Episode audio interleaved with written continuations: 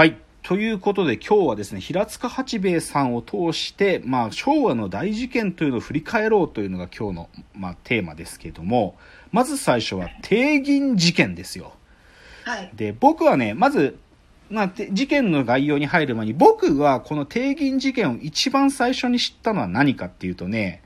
これはね、もうね、90年代にやっていたですね、僕が大好きだった番が、驚き桃の木20世紀という番組があったんですよ。はいはいはい。あの、三宅裕二さんと浅木邦子さんが司会をやってる、あの、まあ、番組で、まあ、こういう昭和の出来事とか、まあ、もっと昔の情報とかをこう、深掘っていく、まあ、ドキュメンタリー番組というか、そういうのがあって、これでね、僕は定銀事件したの。で、で、まあ、そ同時期に、だからそれで僕は定銀事件に興味を持って、いくつかその当時定銀事件のやつをいろいろ見てるんだけど、まあ、94年にね、確かドキュメンタリーで、NHK だったかな、毒の伝説、定銀事件46年目の真実とかいう、もうだから94年で46年経った今でもこう語られると。で、うんなぜ語られるかっていうとね、一つ重要なポイントは、定銀事件は冤罪の可能性があるんです。あなので、まあこの時代が経った今でも語られて、未だにこの論争は続いてます。じゃあ、その、ちょっと冤罪の可能性もあったということも含み置きながら、ちょっと事件概要をちょっと説明しますね。ではい、定銀事件っていうのは起きたのは、昭1948年、昭和23年です。あ。だから戦後ですよ。まさしく戦後。その戦後の混乱の中、まあ、東京都豊島区のですね、まあ、帝国銀行、まあ、後の三井銀行、まあ、今の三井、三井住友銀行ですね。そこのはい椎名町支店というところに、まあ、で、そこで起こった毒物殺人事件なんですよ。で、どういうことが起きたかっていうとね、その帝国銀行椎名町支店に、そのね、保健所のね、こう白腕章をつけた男が来たんです。で、まあ、正確に言うと、なんていうのかな、その、近くでね、集団赤痢が起こったっていうわけ、その男が。ではい、で、その GHQ からの指令で、その銀行内を消毒して、その行員全員に予防薬を飲んでもらいたいと。いうふうに来るんですよ、その男が。で、もそう、で、なんでかっていうと、うその、ねそうそう、赤痢の感染者がこの銀行に来てたっていうことがあるっつって。だから、こう、その銀行に勤めてる行員とか用務員全員集めてね、16人いたんですけどね。で、そこで、その、まあ、その予防薬だって言って飲ませたそれが生酸カリだったんですよ。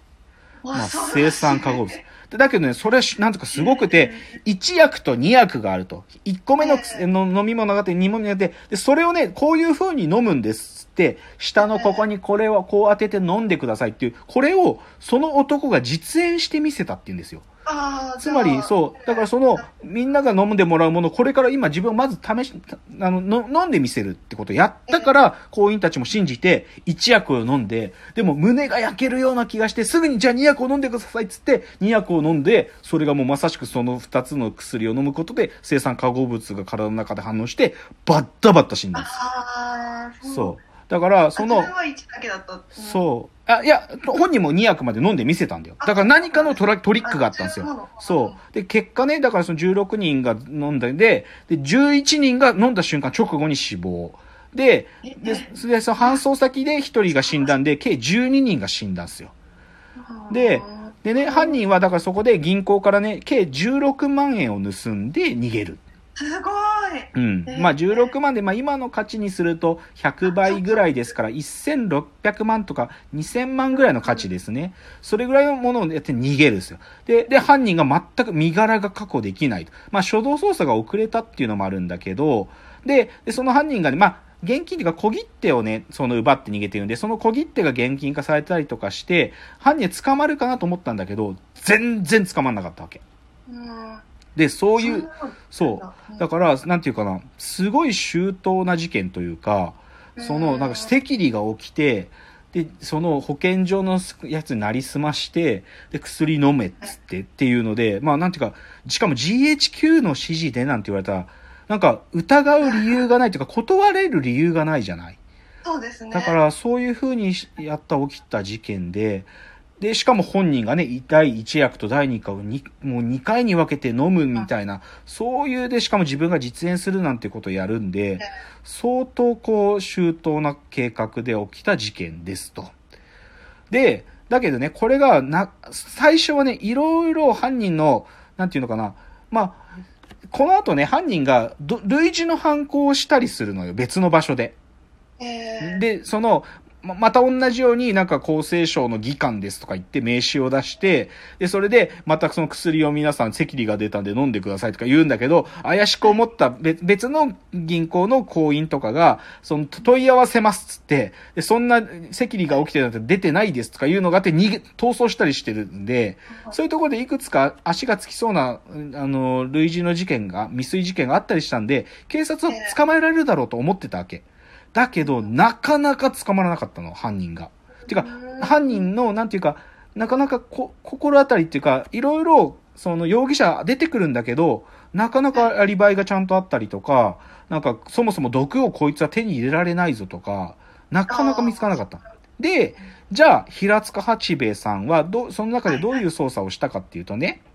その、まあ、犯人がその未遂事件をした時に出した、その名刺があって、その名刺がね、厚生技官医学博士松井何がしって書いてある名刺を出したのよ。でうん、で、それを名刺を、その、言っちゃうとそれってね、実在の人物なの。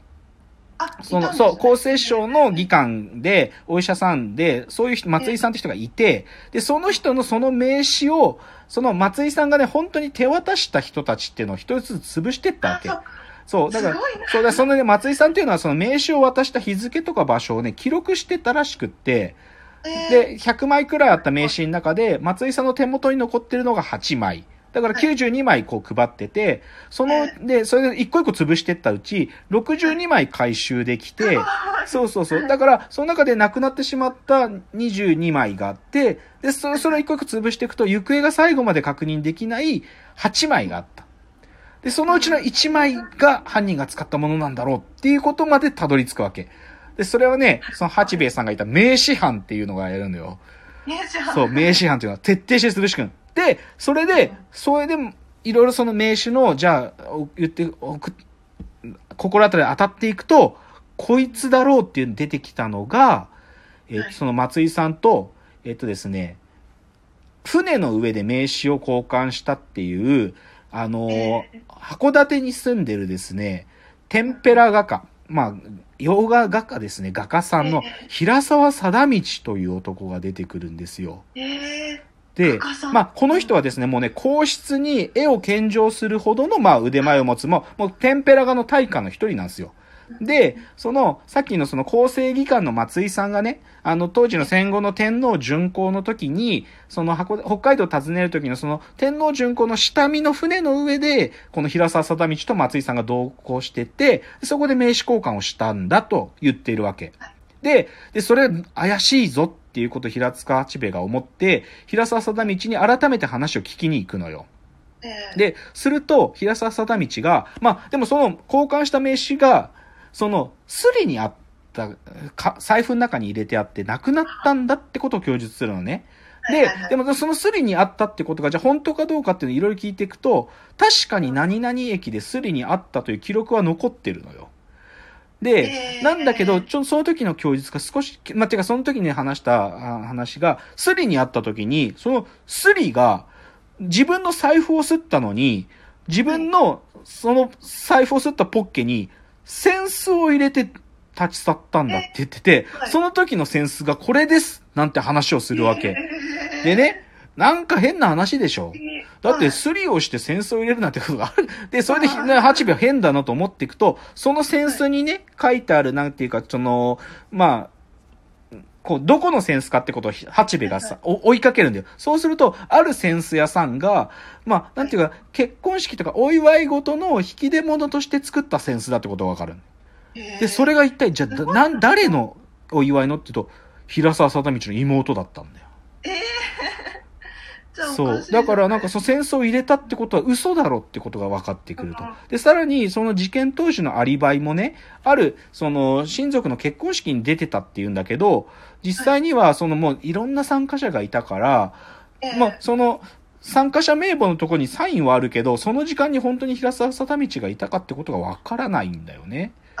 っていうことで、あ平沢貞道のアリバイも怪しいという。で、しかも、その同じ金がなく、その銀行からなくなったそのお金と同時期に、平沢の口座に預金っていうか、入金があるっていう記録まで出てきて、これは平沢だろっていうことで、まあ逮捕に踏み切るわけです。っていうのが定銀事件で、まあ、で、最終的に平沢貞道が逮捕されて、で、まあ、本人はその聴取の中で自供したって言ってるんだが、これがですね、でも、冤罪なんじゃないかっていう説が、未だにあるんです。で、